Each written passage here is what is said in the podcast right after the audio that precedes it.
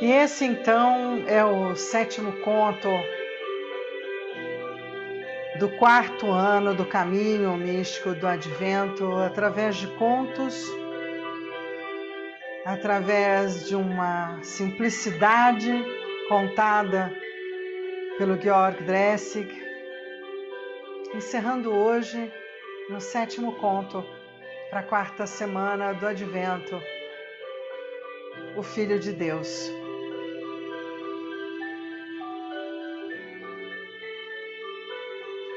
Na noite que José e Maria chegaram em Belém e se hospedaram naquele pequeno estábulo, a terra se paralisou como se houvesse parado a respiração de todos os seres. E enquanto o mundo se envolvia num grande silêncio, os anjos redigiram o olhar para que a esfera celeste do universo, lá onde dizem está Deus, sentado no seu trono e rodeado de serafins, de seis asas e de pequenos querubins.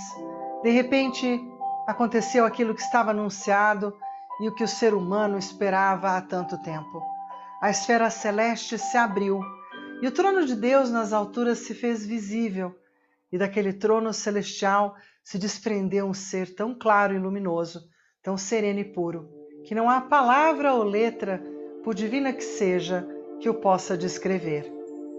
O coro dos anjos e arcanjos o veneravam e ele os olhava com benevolência. Logo em seguida, Deus Pai, que tudo vê e tudo sabe, porque seu olhar chega ao coração dos seres humanos e os corpos celestes, ele abriu um caminho de luz até a terra. De cima onde estavam, os anjos puderam ver, no final do caminho luminoso, aquele humilde estábulo onde estavam José e Maria em companhia do boi e da mula e dos ratinhos. José estava meio sonolento, mas Maria viu aquela luz tão resplandecente e levantou seus braços em direção do sinal, como se esperasse do céu receber um dom. Então, aquele ser luminoso que tinha se separado do trono do seu pai começou o caminho de luz e veio descendo à terra aclamado e acompanhado pelo canto dos anjos e dos arcanjos. E em seu caminho ia se transformando em diferentes formas gloriosas de seres celestes, serafins, querubins, arcanjos, anjos, como se pouco a pouco se desprendesse, uma depois da outra, de todas as formas de glória celestial, como se tirasse peças de roupa.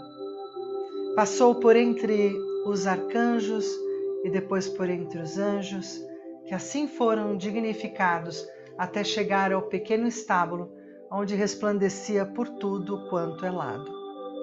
E o ser luminoso se fundiu nos braços de Maria, que ninava o neném. E nos olhos daquele pequeno recém-nascido se refletiu a luz pura do ser luminoso que tinha vindo do céu. Os cânticos de novo retumbaram no universo glorificando a Deus. Hosana, Hosana, o Filho de Deus, nasceu entre os humanos.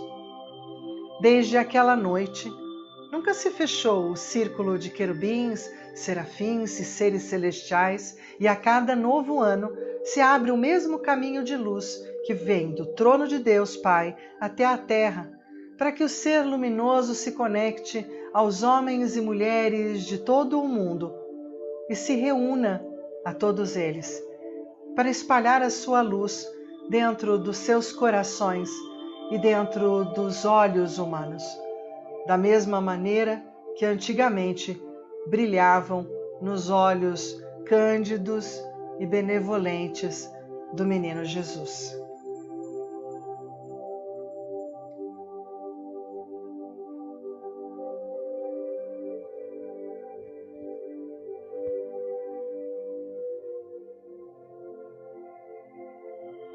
Fim. Recomeço.